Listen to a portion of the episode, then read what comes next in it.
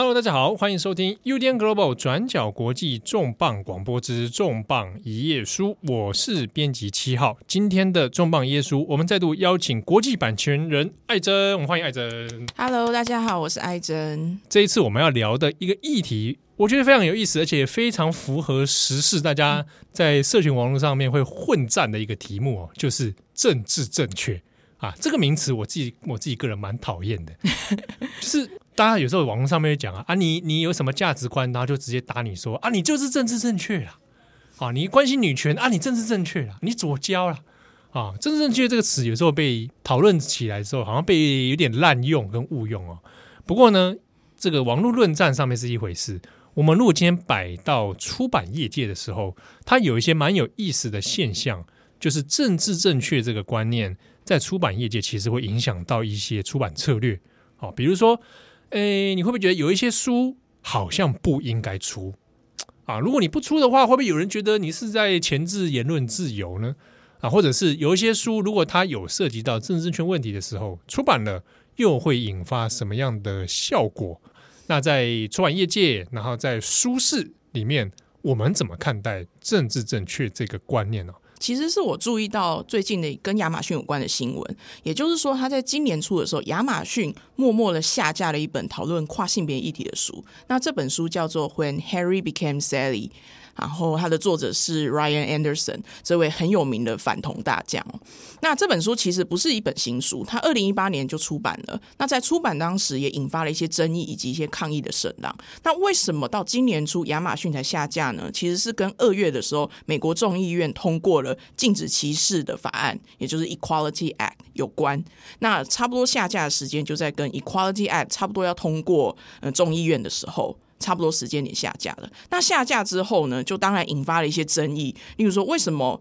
难道我们现在只能卖挺跨性别的书了吗？那有些因为这本书它只在揭露所谓的跨性别黑暗面。因为这位作者觉得说，媒体上在线的形象可能都是哦，呃，跨性别者呃找到自己啊，终于可以真真的做自己啊，这类比较阳光正面的形象。他这本书里面就会讨论很多，例如有些人变性之后后悔。的案例啊，对一些他认为是比较黑暗面、比较缺乏被讨论的一些议题，所以呢，这本书在当时也是因此而引起争议啊。所以在马亚马逊下架之后，其实当时像是台湾观众可能比较熟悉的议员那个 Rubio，他在呃为首的几个议员就有抗议，以及要求亚马逊说明说为什么你们凭什么下架？尤其这件事跟吊诡，也是因为亚马逊的市占率之高。嗯，也让他在做下架的动作的时候是更有争议性的。因为亚马逊这个基本上是大型垄断企业了哈。对，好，那因为他最近期其实除了这个事情之外，他还一一连串其他工会的争议啊等等，所以亚马逊带头去下架了这一本书，本身的这个政治意味也是蛮蛮大的。对，那这本，我们再讲一下这本书的名字叫做《When Harry Became Sally》。对，好，那这本你说它的内容其实是在有点点。这个跨性别议题、性别议题、LGBTQ 这样的事情，那有一些不为大家所讨论的所谓比较负面的事情，对。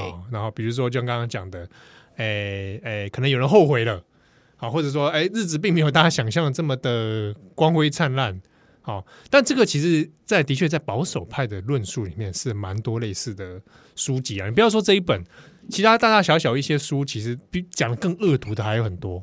那下架之后，当然议员也抗议嘛。那后来亚马逊差不多隔一个月吧，就有做回应。他们的理由就是，我们拒绝贩售把 LGBTQ 视作心理疾病的书籍，这个是他们最主要提出的原因。嗯，对，是他们的理由。其实议员也有质问说，为什么你二零一八年销售，而且还让他登上你的排行榜冠军？这本当时有登上排行榜冠军，就是说你早不发现，晚不发现。对，你二零一八年的时候，难怎么真没发现？奇怪，然后你现在等到二零二一的时候，你才说哦，我我我我我的政策是这样子。那请问，那三年前你在干嘛？对，他们有提出类似的质疑。那亚马逊也从善如流的说，我们的相关法规、相关的标准本来就会随着时间做调整。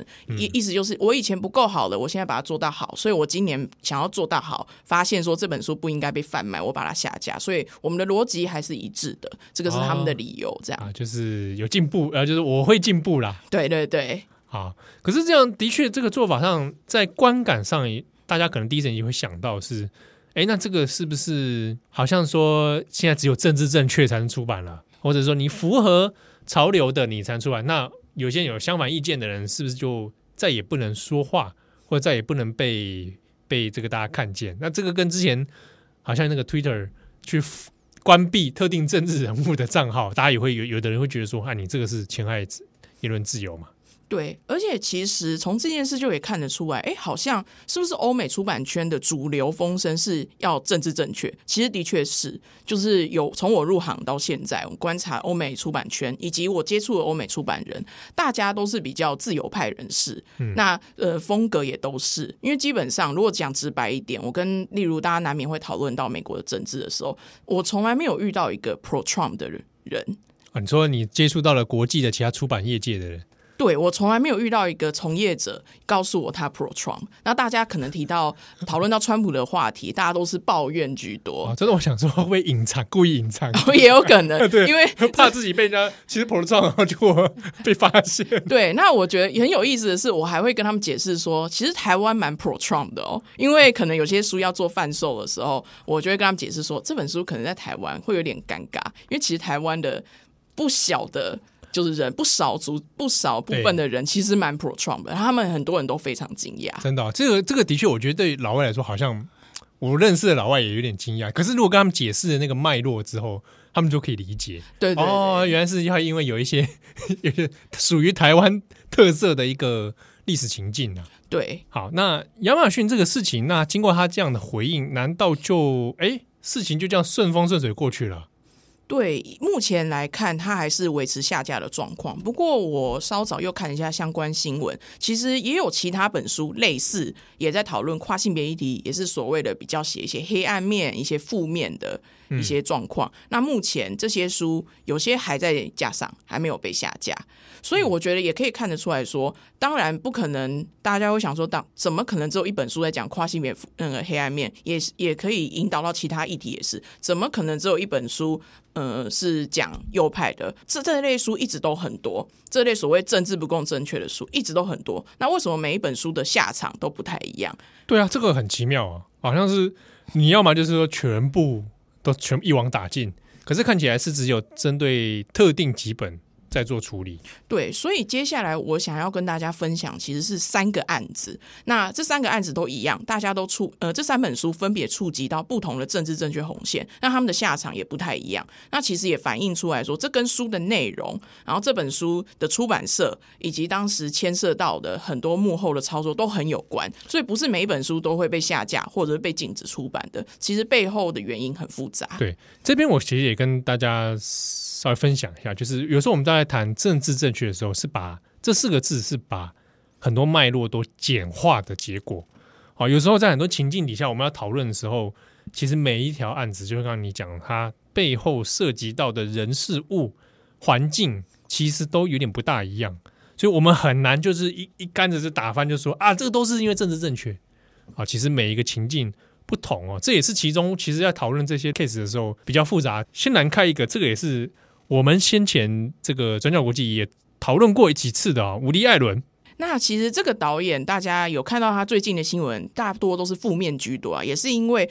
嗯、呃，是在其实这件他的负面传闻要从二零一七年 Harvey Weinstein 的丑闻爆发来看，我觉得会比较准，因为是其实是他又由红转黑的时间点，其实差不多是温斯坦的丑闻爆发的时候啊，哎、欸，就那阵子，对，就是连着伍迪·艾伦一起 一起被揭发，然后一各种怪事发生。对，因为其实伍迪·艾伦大家知道，他最主要的丑闻就是他有性侵他的养女，就是 Dylan Farrow 的疑云嘛。那其实这件事。不是在二零一七年才爆，而是更早之前就爆了。那后来又没事了，因为没有正式成案，也没有他没有被定罪。对，嗯、那一直到哈维温斯坦的事情爆发之后，也是因为伍迪艾伦有发生说有点怕帮温斯坦还价啦。那个时候他有讲，就是你知道好莱坞业界嘛，哈，对对对，因为毕竟他们两个也是老，不能不能说老相好了，熟识啊。对，那可能那个时候我还记得，我看到新闻讲说，伍迪·艾伦就说，现在这种风气好像有点猎物哦。那我就觉得天哪，你要发表意见没关系，可是用这个字更尴尬，因为猎物是一个厌女的文化出来的一个名词。那你居然今天在例如可能明明是施暴者被谴责的时候，你却说大家在对施暴者猎物，我觉得用这个字是更尴尬。尴尬，而且我会觉得这句话就算要讲，也轮不到你来讲啊。对，你伍迪艾伦到底是拿什么立场来讲这句话？我就觉得 你好像很清白哦。对啊，就是那个时候看到就觉得天哪，他一定会死很惨。那果不其然，所以从他出来发生之后，他的一些黑历史又被掀出来，就是大骂一轮。而且他这件事情牵涉到也是因为温室海案里面一个很重要的记者是罗南法罗，欸、也是他的儿子。那他的儿子也另一个很有名的事迹，也就是公然与他反目，也是因为他儿子坚信他有性侵他的养女。对，就是伍迪艾伦的儿子啦。对，哦，后来有一本书，这个转角之前有做过的书摘《性掠食者与他们的帝国》。哇，这本这个罗兰法罗的书一定要 可以去，想要知道里面更多精彩内容，真的在里面有很多的揭发。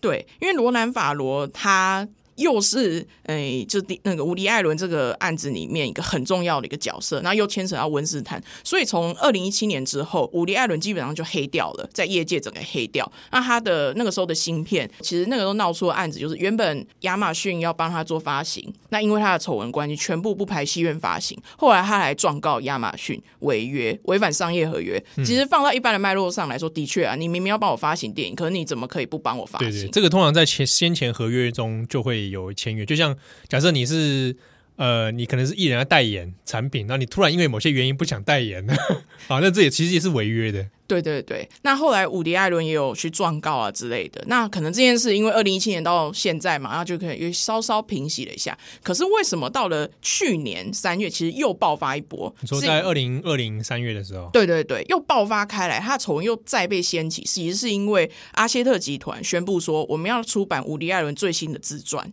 好，你说阿谢特集团就是一个出版集团嘛？对对对，要去出版伍迪·艾伦的自传。对，那其实这件事那个时候会爆发开来，也就是很很诡异的是，没有一个电影发行商敢发行伍迪·艾伦片的时候，突然书商很很屌哎、欸，很敢哎、欸，突然喊说。没关系，我们来帮我们来出版伍迪·艾伦自传，逆风操作。对对对，突然逆风操作一波，大家就百思不得其解。哎，怎么敢来捅这个马蜂窝？那大家其实更震撼的，也是因为又要回到罗南·法罗身上了。为什么呢？因为罗南·法罗出我们刚刚讲的那一本书《性掠食者与他们的帝国》，也是阿歇特集团出的。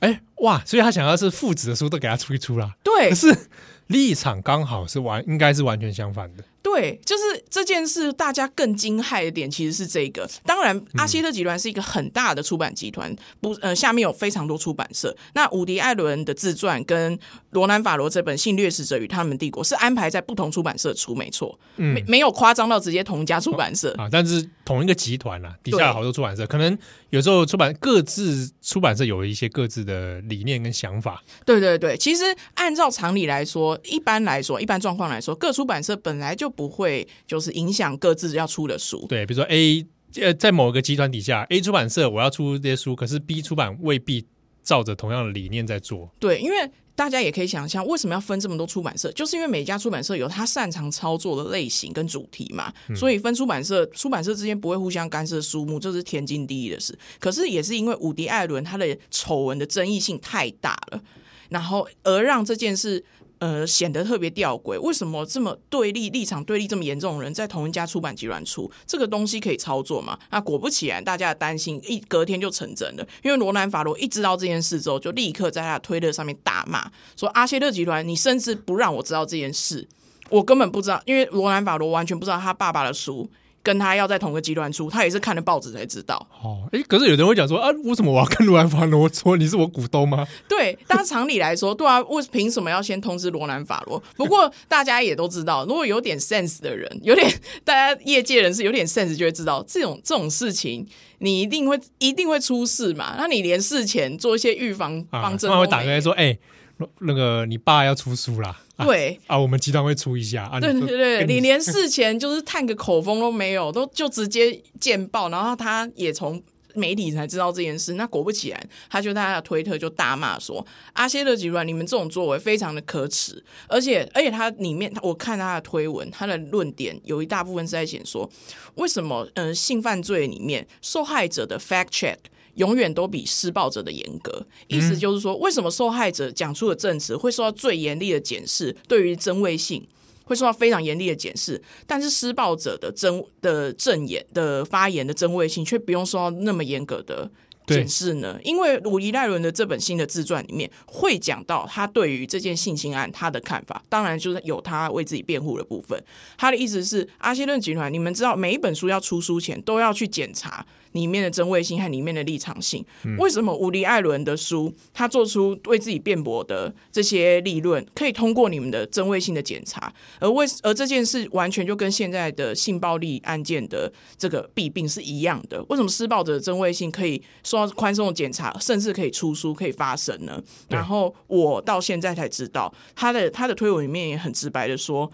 这样的出版集团，我很难再继续合作下去。所以这件事很明显也是跟商业关系有关的嘛。你是直接冒犯到你旗下另一个作者，另一个作者直接公然说我要对于我们日后继续合作有所保留。对，而且我这边要提提一点哦，他这个不只是情感因素了，有涉及到专业伦理的问题。对，好，就是说我如果帮伍迪·艾伦出这一本，就像刚刚艾珍讲，就是呃，被害人的说法。要么很少得到曝光，要么就是曝光之后，大家用巨细靡遗的严苛方式来检验。可是那些加害人或者有掌握话语权的人，他高兴怎么样说，好像大家也都就这样，哎，OK，就让你讲。所以伍迪·艾伦这本书之所以在同一个出版集团里面出版，就跟这个罗兰·法罗说的这个意见一样，就是，哎，那被害人们的说法怎么办？那你现在伍迪·艾伦高兴出这样一本。你说东就东，说西就西，那是不是在这整个事情上面，其实相对是很不公平的？对，那其实不只是罗兰法罗就立刻痛批，其实后来呢，罗兰法罗的出版社，就是出罗兰法罗书的这间出版社，他们的员工也站上街头抗议他们的母集团哦。哇！哇，真的是也也是蛮 蛮有行动力的。对，他们就是力挺自己的作者，站出来抗议母集团这样的决策是有问题的。那也是因为这样，两三天内就烧出这么多抗议声浪。后来阿希勒集团就紧急宣布，我们不出了。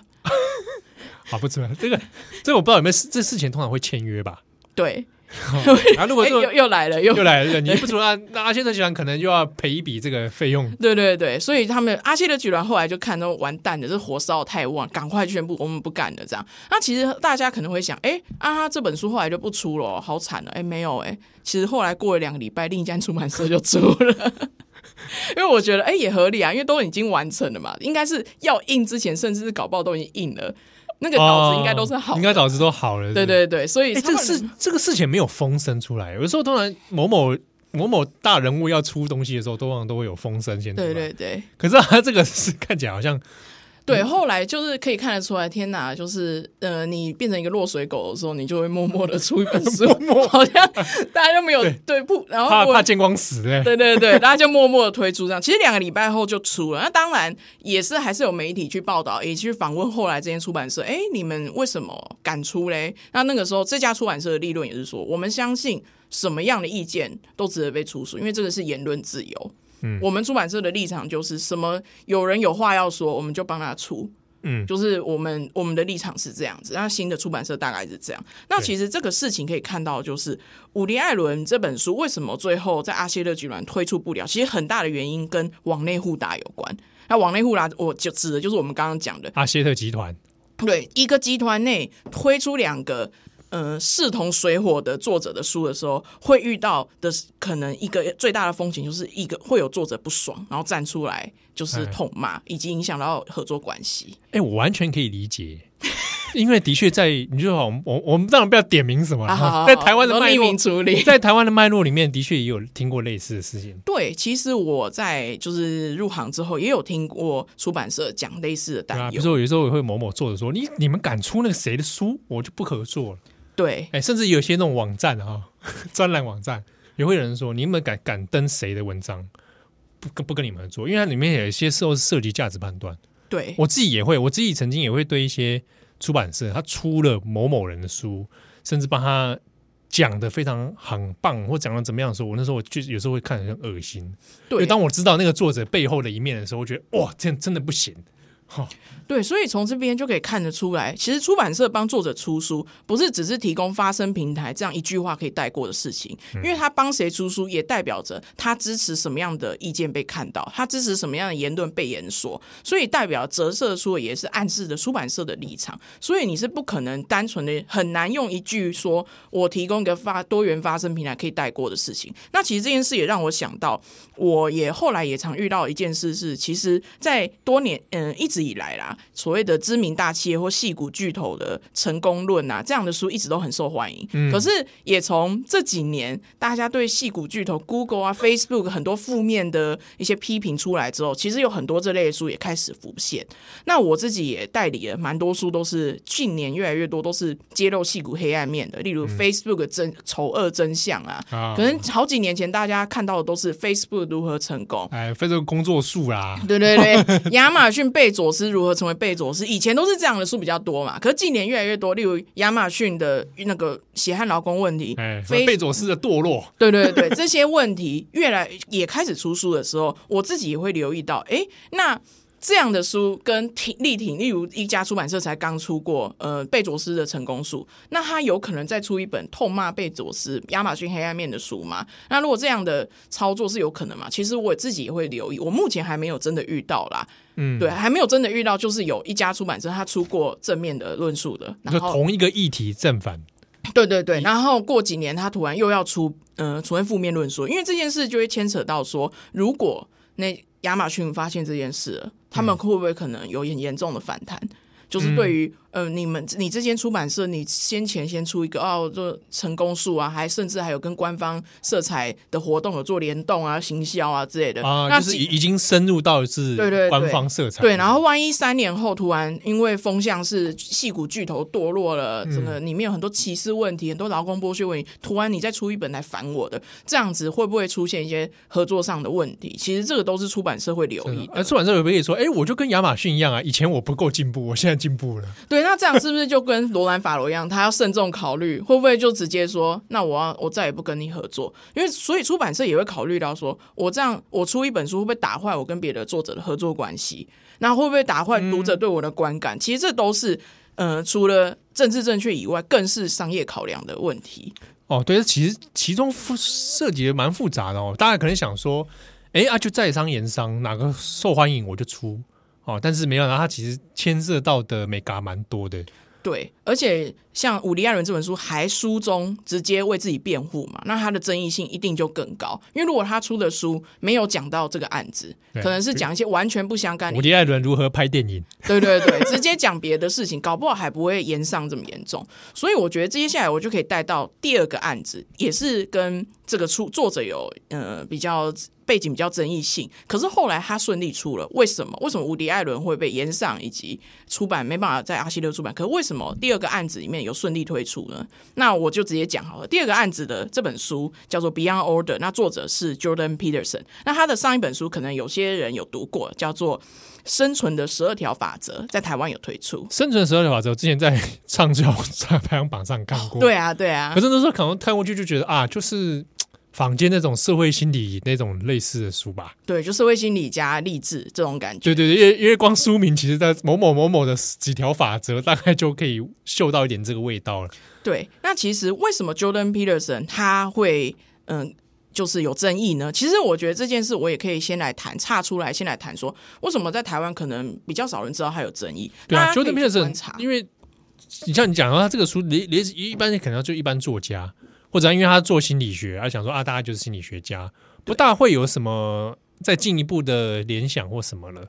对，那其实大家可以去观察《生存的十二条法则》的一些书介啊，一些就是博客来页面。其实，在作者简介里面，你完全看不出来这个人有哪里值得争议的哦，就是一个老外。然后心理学家觉得啊，蛮赞的。对，而且出版社的书界只有写说它引起很大的辩论啊，引起呃就是论战啊，可是完全没有写是什么论战。什么论战？所以大家可以看得出来，书呃台湾出版社在做行销的时候的小心。那就表示他知道什么哎、欸？对，完全没有提到为什么他的争议性何在嘛？那其实来谈这个作者，就一定要谈说他其实会爆红，是因为他是一个很知名的反政治正确大将。在欧美。那他爆红的一个影片，可能有也有些人看过，他是跟 Channel Four 这个英国的一个新闻平台。啊、Channel Four，对对对，他是跟 Channel Four 的一个主持人叫 Kathy Newman，他们在辩论呃性别议题。有一段影片在网络上，现在点阅已经破千万了吧？因为大家会疯传那个影片，就是因为他在那影片里面算是电报 Cathy Newman。哇，电报 Cathy Newman 啊！就是呃，里面可能他们在辩论一些男女薪资不平等问题，那可能 Cathy Newman 就一直打他说你就是性别歧视什么的。那可能、嗯、就他他这个这个 Peterson 认为说并不存在。薪资不平等，男女薪资不平等，他会觉得不是直接用一句话说哦，就是性别压迫不平等可以带过。他觉得里面有牵涉到很多其他元素，嗯，他他觉得啦，所以他做出了分。所以那段影片其实很多人都说哇，他真的是电报 Cathy Newman 女权分子，战神，对，战神电报女权分子。那部影片是因为这样而疯传的。那后来可能有些人也有看过，他后来跟齐杰克。这位哲学家还有论战，好像我记得三天吧，就是好累啊。对对，论战左派，因为他就是反左派，然后齐杰克就是挺就是左派大将嘛，所以他们有论战。可是大家也可以想，有齐杰克的加入，想必那个能够听懂的程度就大，非常难懂。我觉得。是应该是不好懂的，对对，非常难懂。在连论战在战什么，我都有点对对慌神了。因为我自己也看了差不多五分钟就放弃关掉。对，所以他是一个知名的就是反政治正确大将这样。那他在 Cathy Newman 这个论战之前，他先红的是一六年的时候，加拿大要通过所谓的。算是平等法案，他们希望这个平等法案希望把一些反性别歧视啊的因素考虑进去做修法，这样、嗯、他那个时候就公然站出来反对，他觉得这会钳制言论自由，因为他是一个非常支持百分百言论自由的人。啊，包含包含可能有歧视女性的言论，对，好，他但他认为那也是言论自由的一部分，对他认为那个都是言论自由的一部分，你不能把它纳入可能反歧视法案，最后就是大家都不能讲，他最反对的就是。嗯、呃，所谓的你用呃，你用法律来控制我的言论这件事情，对，以及规定我要用什么代名词称呼别人，因为这个是其中一个论战嘛。例如，为什么我只能用类称呼某些人？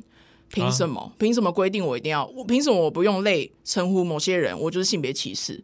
然后我就违法，他是很反对这样的立场的。OK，大概可以理理解他的脉络大概是什么了。对对对，他这个人的争议性在这里。那所以后来其实生存的十二条法则不止在台湾很畅销，它是一个国际现象级畅销书，有破百万册吧。嗯哇，这么卖这么我卖这么好，我以为只有台湾卖的好，没有，它国际型的，对对对，它其实在国际非常畅销。那也大家可以想见嘛，这样的作者是出版社的金鸡母嘛？对啊，想说哇，这个很爽哎、欸，对对对，那他以后出书，我当然要出再出一下，对大咖，我才管你什么什么什么战将嘞，帮我赚钱最重要。对啊，而且其实生存的十二条法则也没有说，也不是一个战神书，也不是一个右派论战书，完全不是，不是太多什么这。提到政治争议啊，什么思考争议的东西。对，其实他的前一本书就没有在讲这个，以这个为主要主题。那他的新书《Beyond Order》其实也没有，其实也是主要是心理励志，然后心理、社会心理这样子，完全没有在讲。哎，对，所以这这个人也是蛮奇妙的。他他主要在卖的书，其实都不是他平常表现的那一部分。对对对，其实不是。我在讲，可能也跟他的专业有关，因为他其实心理学者啦。啊，对，他不是政治学者，所以他出的书也没有说连续两本书都不是以政治议题为主轴。那其实这样的话，他的新书出版的时候，他们的出版社其实是有备而来的，其实是出版社有预期到说，哦，虽然说我这本书没有在以政治为主轴，还是可能会有些人蛮不爽的，会引起一些争议。所以很有意思的是，他们在要出这本书的决定的时候，他们召开一个就是公司内的员工大会。你说出版出版社？对，跟员工沟通这件事，然后我觉得这个这一点就可以看出来，一定是被伍迪·艾伦那件事影响，有吓到了。对，不只是社会大众骂你，可能员工都站出来骂的时候，天哪！那我是不是要做一些员工的一些摸头，可能是需要处理的？先打个预防针啊。对，先。这个社内先沟通一下，让大家知道说，不要大家不要太压抑哈，我们有这个事情。对，那起码大家不要就直接看媒体才知道。然后我们先社内大会，那社内大会呢就非常火花四射，因为一如出版高层所预期的，当场就非常多人直接痛骂，就说出版社要出这本书是很有问题的。我们旗下有非常多 LGBTQ 的作者，嗯，你出帮 Peterson 出书，Peterson 的言论，就算这本书没有直接讲政治议题，他的一些公开言论已经被多次被一些极端团体、超极右派团体引用，被他们当成大将的时候，你的 LGBTQ 作者是否很有可能是直接被他所影响的？嗯。对，是不是他的言论？就算他出的书没有在讲这件事，可这个人平常的言论已经影响到 LGBTQ 族群了。那为什么我们要帮这样的人出书？你们明显是不是因为他是一个金鸡母作者，你们就帮他出书？完全就是就是罔顾人权，只顾商业考量呢？他这背后的一个疑虑就在于说，即便他这本书无关 LGBTQ 哈，那但是你帮 Peterson 出书。一定程度上也是在延续了 Peterson 的话语权啊，或者累积他的在社会上的那个地位跟资本。讲直白一点，你再给他了新的舞台，好，那他可能又要去坊间电视节目或电台打书啊，啊，或者大家会开始讨论他的书啊，讨论他这个人呢、啊，那就相关的东西也许又会被死灰复燃起来。那好像在这个脉络，在这个这个网络里面，出版社好像很难辞其咎了。对，那其实那个员工大会当然就是互呛不断。那里面还有我看到一些很有意思的细节，是有些高层就开始在辩论，就是像辩论会嘛，大家开始哎反方开始骂一骂，然后来他们要来为自我辩护。其实那个高层的自我辩护是，嗯、呃，Peterson 他有些言论的确是有其可疑之处，可是其实他至少他没有直接反同，他其实是挺同婚的，他算是支持同婚啦。嗯，对对对，然后我觉得这个辩论也很好笑，什么叫起码他算挺同，这个这个很薄弱，欸，就是说这是不幸中的大幸是吗？对啊，我想说这个是有啊，起码也没有烂到那个程度，起码他挺同。然后我觉得，当然这一点也被员工拿出来骂，说什么叫做起码他挺同，可是他其他言论很很不 OK 啊之类的。可是后来呢，这本书如大家可以，大家可能想啊，那这本书有没有出啊？哎，出了哦，最近出了。顺利的出，就是由就是原本的出版社 Beyond Order，对对对，契尔兰登书屋加拿大，契尔兰登出了，是加拿大契尔兰登书屋出的，它就是顺利出版了，而且现在还在亚马逊总榜的前十名哦，是超级畅销书，所以又获得了销售成功这样。那可能大家就想说，哈，这个命运怎么大不同？Woody Allen 就是三一个礼拜内哦不干了，不出了，对啊，马上就不玩了，对对。然后 Jordan Peterson 有顺利出，我觉得大家应该也可以看出差别何在的。第一个没有往内。互答问题，或者是其实有啦，因为刚刚有提到了嘛，其实加拿大契尔兰登旗下有一些 LGBTQ 作者嘛。那首先可能没有直接有作者出来反弹，嗯，没有像伍迪艾伦那样子，而且伍迪艾伦那个是非常极端的往内互答嘛，是直接跟他完全极端对立，是一直有很紧张关系的作者。对对，那可能在 Jordan Peterson 这边没有这样的状况。对，也因此就是好像这一点比较还好。然后第二个就是他书里面也没有直接讲啊，也不是以就是所谓的哦，为什么我反对就是把性别平等纳入平等法？他没有，他没有就是直接出一本书要直接来论战这一个。对，所以还是在出一个励志书。对，所以看起来这个在脉络上面跟伍迪艾伦就有点差别，或者说起码。这个 Peterson 没有像伍迪·艾伦这么烂，对，就是其实对，因为 Peterson 出这本书可能没有踩到那么多就是敏感红线，虽然说他的背景的确是有可疑之处啦，可是他没有踩到像伍迪·艾伦那么多的红线，以及引发的商业争议也没有那么多，也导致他可能这本书最后还是顺利出版的。可是我们大家也可以观察说，好，Peterson 未来万一他真的出了一本。好，我就在我专论我政治立场的书，嗯，就是来就是战神战、啊、神姿态来出一个人，为什么我力挺右派？他今天如果万一他的新书要出这个的时候，大家可以观察会不会引起不一样的涟涟漪，会不会就是到时候反弹声浪就会更大？我觉得我自己觉得是一定会，嗯、所以他届时能不能顺利出书的话，又是另一个问题了。所以大家也可以看得出来，像是七号你一开始讲的，不能直接以说哦，这个就是政治正确过头来做。来做处理，因为你看每个案子下面差很多，对对，引起的争议性也不一样。那有些人，所以最后可能导致的结果是，有些人可以出，有些人出不了。那其实伍迪·艾伦严格来说，他还是出了啊。嗯、那这个是不是也可以大家可以反思说，所以真的有政治正确过头吗？其实他还是有出啊。对，所以所谓的啊，现在主流氛围是政治正确过头啦，已经太过于前置言论自由了，我我们都不能发声了。对，说是真的不能发声吗？所以我觉得这件事还是有它的对，可大家可以去反。其实还 还是有管道发生的。对，其实反发生平台还蛮多的，啊，就目前来看啊。哦、不过像像这样类似的 case，我觉得很有趣的是说，如果摆在就出版社，比如说好了，假假设今天各位听众，你想象一下，你今天就是那个出版社的编辑，然后当你有权要决定这本书该出或不出的时候，你面临的那一个两难或那个挣扎，你要怎么去处理啊？万一这本书它非出不可的时候？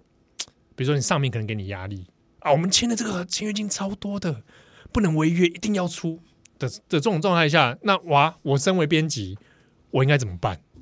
哎，我刚才也因为一边在讲的时候，一边在聊，一边想，问，万一这件事情是我们发生在我们身上，哇，怎么办？叫国际的，哇塞，对不对？怎么办？比如说啊，有一种做，有一种方式啊，欧美其实 book review 非常盛行，嗯，书评这个事情，对不对？那除了同时，我是不是可以找专？专家来真的针对你这个人或针对这本书，我们来做一个很盛大的书评。我用这个方式来做一种弥补或什么之类的。对，而且我现在又突然想到，就是第一个我们刚刚讲的亚马逊下架就是跨性别议题书的这个案例。其实我后来搜寻了相关资料，有趣的是都在有在追比较追比较紧追这个新闻追比较紧的一家主要媒体就是华盛顿邮报。那为什么我会觉得有趣呢？因为华盛顿邮报的老板是贝佐斯啊。对。是贝佐斯嘛？那他其实也只有这我看到最主要追这个媒的主要媒体比较大的媒体其实是华盛顿邮报来追。那当然，他可能也是需要反映一些亚马逊那边的议题。不过，他也刊登了那位作者的评论文哦，他也刊登了那个标题就直接写说：“为什么亚马逊下架我的书？”我想说，哎，这个标题不就作者写啊？点进去果然是。由华盛顿邮报来做刊出，所以我觉得也可以看出这个微妙的地方。华盛顿邮报虽然他的老板是贝佐斯，而且右派很爱骂华盛顿邮报说：“哎、欸，你是亚马逊发声筒哦，你们做那个独家惊爆新闻，每次都在怒，都在揭发什么啊什么那些右派的那个，而且他们当初报这个下架新闻的时候，那个。”作者也有大骂说，那个《华盛顿邮报》根本就老板的喉舌，什么报报我这个被下架都没有都没有我们这边的那个立场啊什么的。Uh, 对，可是我后来观察到，其实他也刊登了蛮多，就是所谓右派立场。当然，刊登的的那个专可能是在那种就是评论专栏啦，uh, 就是，呃报 opinion 那那一类的。对对对对对。可是这个也很有趣嘛，因为一片的。你看这，我就按新闻搜寻一片那个，一看那个媒体名称就知道什么 Christianity 啊，就 就是就跟宗教背景比较浓厚的一些媒体在追这个新闻，然后里面就独树一帜出现的主流媒体就是华盛顿，比较呃我们认可比较像有新闻专业的媒体。对 对，哎、欸，我刚刚不敢讲这句话，OK 啦 OK 啦，可受公平。对对对，可受公平。对，我觉得这也很有趣，所以你可以看到，就像刚刚你讲的，会不会需要做一些，例如，那我就开放大家评论。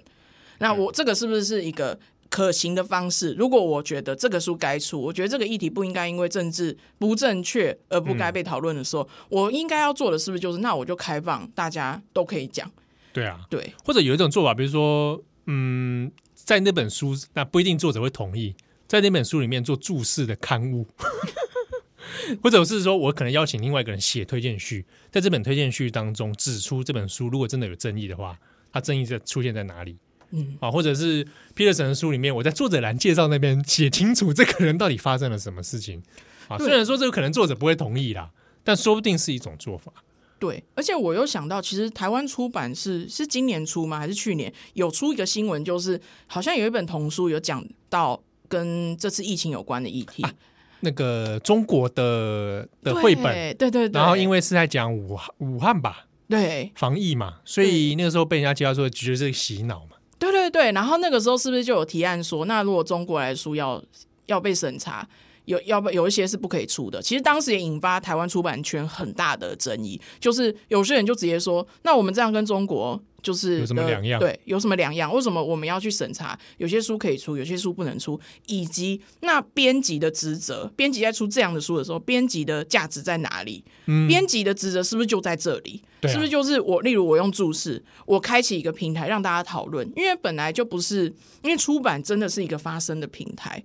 那如果我们今天的处理方式是有些东西就不要出会比较好，这样的方式真的好吗？还是我们应该尽量维持一个多元发生的饱和性，让例如我们刚刚提到了为什么例如受害者声音没有被都往往不太能发声，是不是真正问题其实在这？不是说有些人的话最好不要出，而是说是不是其实问题在于每个人说的话没有被公平的推出？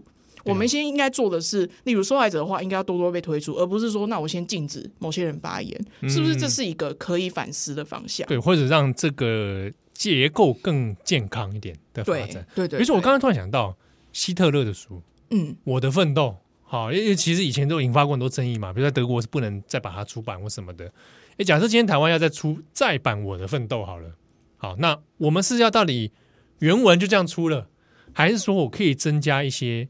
我邀请各个专家来解释这本书到底当初发生什么事情。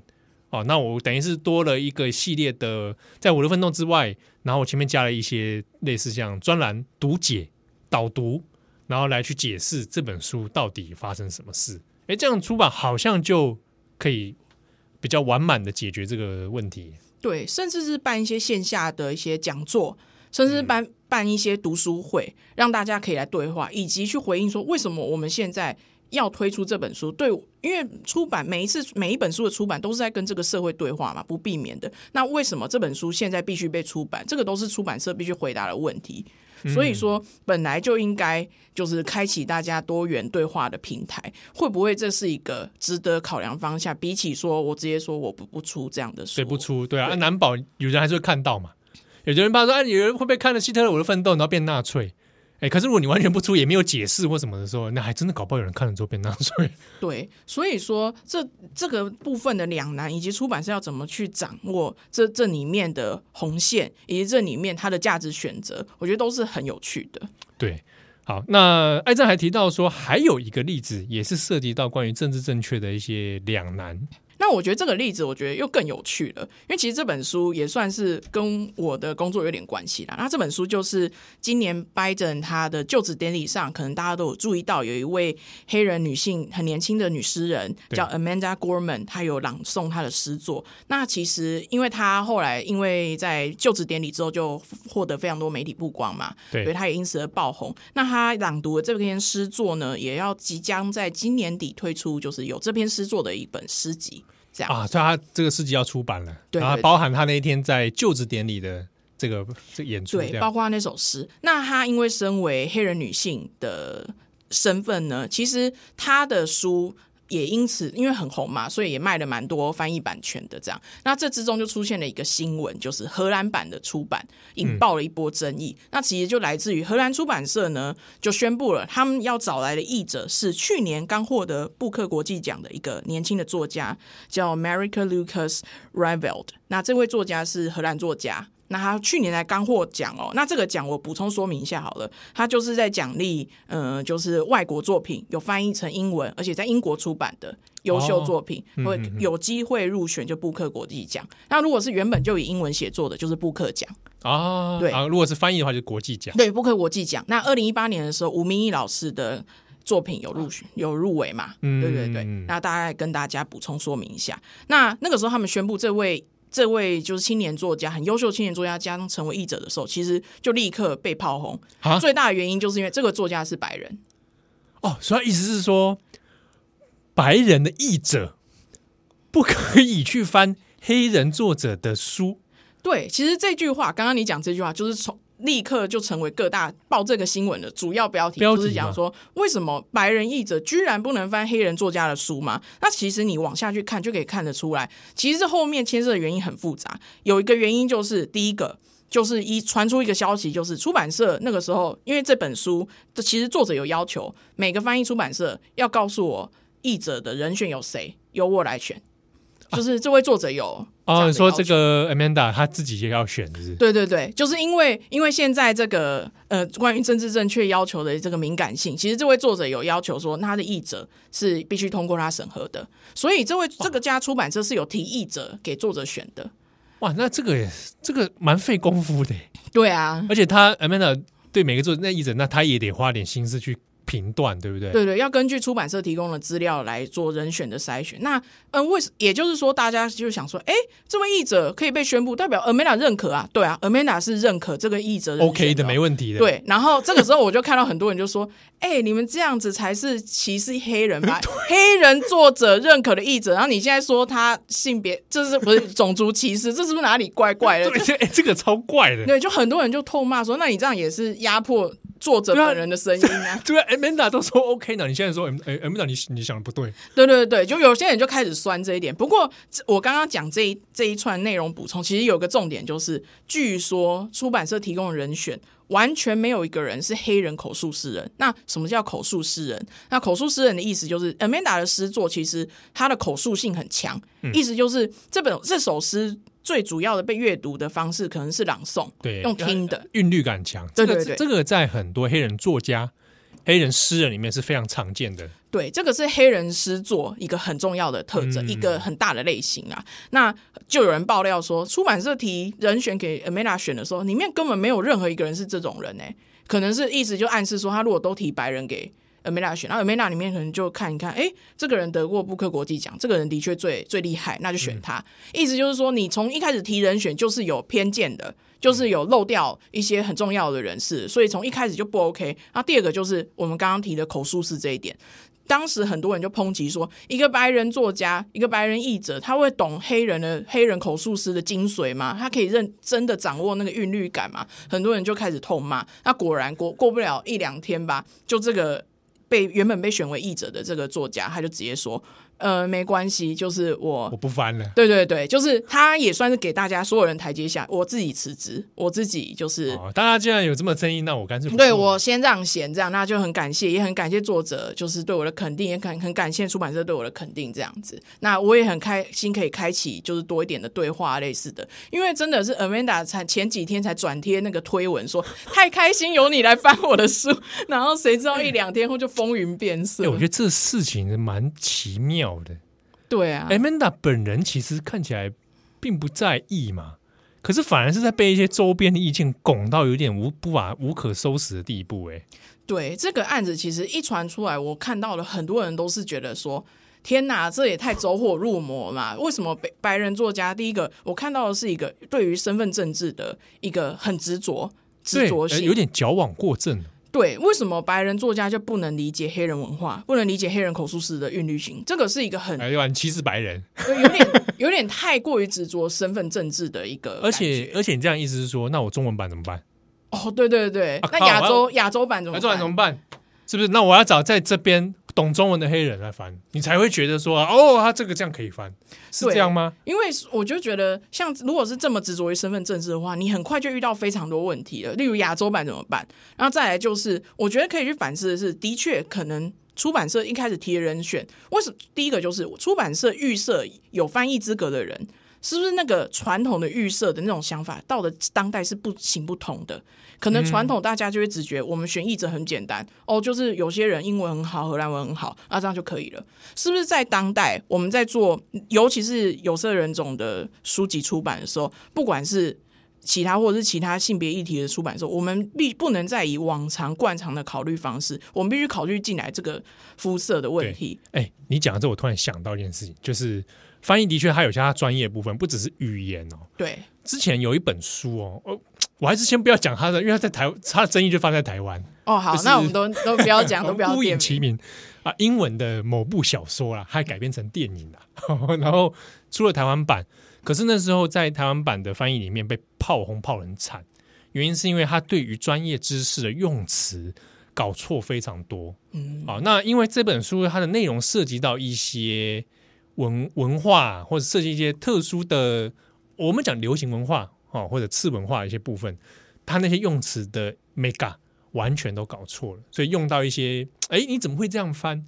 那时候很多人质疑是，并不是译者的语言能力不好，而是他在于特定领域的专业度上面，其实没有大家那么想那么理想。嗯，对啊，就有这种问题存在。对，因为翻译其实涉及的不止语言，而是对一整个文化的理解嘛。嗯，其实这是。对文化的理解也占翻译的精准度跟品质是很大的关系的，所以大家可以看到是，诶，可能以前我们选译者很直观，哦，这是英文很好，什么就可以来翻了。可能到当代，这样的观念已经行不通了。我必须也把就是主多元主义的再现这个因素也考虑进来。例如说，可能会不会真的荷兰出版社完全没有想到口述性这一点，嗯，可能整个出版社都没有人想到哦，对，在黑人文化里面，口述性跟对韵律的掌握是很重要，这个这个技巧是很重要的。嗯，可能他在选译者的时候真的没有考虑到这点。那到了当代，这样的想法是不是就必须被改变？那第二个我想讨论的还有就是，会不会黑人译者的人数一是真的不够多？而导致出版社就是可能在适当适合人选的遴选上就真的选不到，那这个人数不够多，反映的也是一整个系统、一整个体系的，的问题，对，一整个结构性压迫的问题。为什么是什么样的文化导致黑人译者很少？为什么黑人译者的从业者会为什么会这么少？然后是不是这样也导致了很多，例如黑人文学的翻译、黑人文化的翻译，一直是有错译？或者一直是没有办法被很好的再现，嗯、是不是也有这样的问题？啊、对对对对对对对。那刚刚有提到说，有人质疑说，啊，你一个白人怎么会懂这个？其实这个也不止在文学翻译上面哦，像在历史界也曾经发生过类似的争议。比如说，如果我今天要研究非裔美国人历史啊，黑人史、美国黑人史的时候，族群历史的时候，很多人讲说，那那可不可以是不是黑人的人来做研究？像台湾就有，虽然人数很少，但台湾有很多人是在做相关研究的。可是他不是黑人啊，但他可不可以做的研究也做的很专业，是有机会的嘛？因为这个还是涉及到一些专业。但当然，你说你的身份，你的族裔身份，可不可能可以看到更不一样的东西？哎，也是有可能。但也有可能是因正因为你不是黑人，说不定也会有不同的视角出现。对，所以我觉得大家在这个案子里面可以反思的就是身份政治这件事。那身份政治有其存在，可能有它必须去追求的价值，可是会不会也出现了一些局限？像是对于可能跨族裔的理解、跨族裔的共感、整个情感结构的共享，对，都是完这个想象是不足的，是有一些盲点的。我觉得这个都是大家可以去反思的。对啊，那。这个《Amanda》这本书哦，假设今天有一天，哎，你不知道你可以探天看有没有出中文版。假设台湾要出中文版，我有一个推荐的翻译人选，是一个嘻哈歌手，叫老莫，而且他就做黑人文学的。哦哦，很多人知已知道他的嘻哈歌手身份，可是不晓得他的学历其实很高。然后我有一次在一个台湾讲黑人文学的研讨会上，我发现他坐在我后面。哦，啊，就是他有去参加，然后也有谈，就是谈很多关于黑人文学翻译，然后韵律的问题，然后他也有曾经在外面讲座去介绍黑人那个嘻哈歌词，歌词怎么写。对，那他他对这方面蛮蛮懂的。我想，假设有一天这阿美达真的说要出，老莫是一个蛮适合的人选。对，不过呢，我刚刚突然想多想到一个问题，这样是不是又有性别问题要处理啊？对啊，老婆是男的，对对对。对，所以大家可以看到，我们现在哇，你讲这个对，我们现在是不是那个那个那个雷达要开启？哇，checklist，哇，就就跟你说，哎，怎么男生可以去翻女生的作品？你不懂，哎，有很多可能这种女性文学，嗯，对啊，或者那种女性书写的东西，然后你去找说啊，你男生翻译者，你翻得懂吗？或者万一今天是同志文学啊，如果你个异男，你可以翻吗？你懂吗？我觉得这真的是会不会现在大家可能也会觉得很烦，就是很多人就在骂，已经政治正确太过，就是这种感觉吧。就是为什么一定要，就是难道一定我说一直男就不可能懂同志文学吗？然后或或者是男性就不可能懂女性吗？啊、我觉得不是不可能懂。那这边我也又看到了一个刚刚讲过了，编辑的价值是什么，以及开启对话的价值是什么。就是如果今天我觉得这个译者的确最适合，可能例如我们刚刚提的，可能是一位男性要来翻译女性的作品，那我们是不是可以开？如果说可以预期，可能有些人会反弹的话，我们是不是可以开启一个对话的空间？嗯，例如我们来跟公众讨论说，为什么我们选这位译者，对啊、以及我如果编辑，那如果译者是男性，那编辑是女性呢？如果说这样子，会不会说说大家就会觉得，哎，好像有平衡？以及像是每一本书很多都有前面有导读嘛，以及甚至译者序嘛，或者是译者后记，这些都是可以去做一些讨论的。以及译者他怎么看，他怎么看待女性文学，他怎么想，然后他怎么去思考自己可能会有的盲点。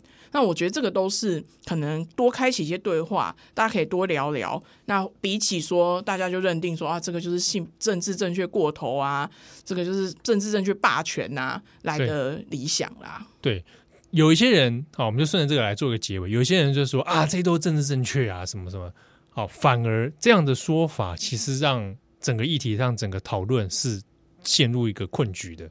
你反而没办法把这个事情好好的来爬梳。你既然会这样说，啊，这都正正确，表示你对这事情有意见嘛？你觉得不应该如此？好，那如果不应该如此，那应该怎么做，才可以把它打开来讨论的话，那我们其实还是应该要 case by case 一个个来检视。对，而且我还想最后想提的一件事就是，当很多人觉得已经政治正确过头了，其实整个欧美出版界啦，虽然说政治正确是主流，其实还是到现在还是有很多不政治正确的现状啊，例如。女性从业者是占大多数，可是男女的薪资差别还一直是一个问题啊！为什么当到就是欧美出版集团高层的几乎都是男的呢？到现在还是这样的状况，嗯、所以大家不很多人觉得太政治正确，其实真的有太政治正确吗？这其实是，是也还好哦。对、啊，比如说好，我讲个举个例子，路透社魁违一百二十年才生了一出现了一个女性总编。啊，就前阵子的新闻而已。哎、欸，这么隔了这么久了，一一世纪嘞。哎、欸，对啊，那像这样子，难道大家会觉得太政治正确吗？从随便举一个例子，就觉得哎、欸，好像其实也没有多政治正确。那我再举一个例子好了。去年开始，欧美应该说美国啦，美国最多，美国非常多，就是黑人作家啊，然后以及一些作品被推出嘛。其实大家去整个看完整的出版史，黑人作家、黑人从业者这占比非常非常少的。对，一直到去年，可能大家就会开始说，哎、欸。是假掰啦，就是为了政治正确。你看，一直出，一直出 B L N 啊，对对对啊，真是太假掰。你看现在都只霸权了。我觉得，如果你放回整个历史长河去看的话，还是很少啊。可能人家才刚开始发生一个月，你就觉得人家是霸权，这样好像有点说不太过去。对我，我觉得，我就举个例子啊，你当你如果觉得出版界太多黑人文文学或黑人作品的时候，我问你啊，Tony Morrison 之前前几年过世的时候，你有看到新闻吗？其实也没对呀、啊，你也没，你也才看到一两个那个呃几个媒体在报道，或者关心黑人文学的人知道，哇，黑人文学之母过世了。哎，那那你有知道吗？台湾有人在讲吗？啊，也很少啊。哪里哪里霸权？我真的是觉得百百思不解。对啊，所以我觉得最后我们就以这个话题来做结好了。就是其实大家在讲政治正确太过头的时候。往往很多事实显示是其实还不够，还有很多还没有被就是做好的地方。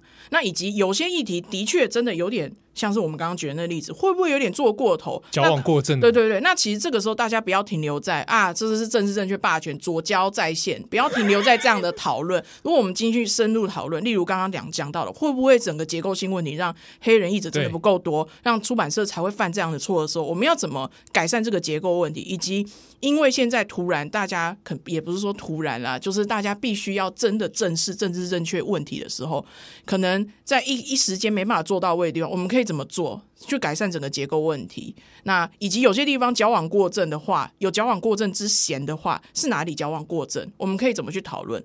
例如说，为什么白？如果说亚洲人要怎么理解欧美人，那白人要怎么理解黑人？这些东西都可以深入去讨论。如果只停留在表面层次，其实是蛮可惜的。对，好的，那感谢今天艾珍为我们今天带来这么多丰富的讨论。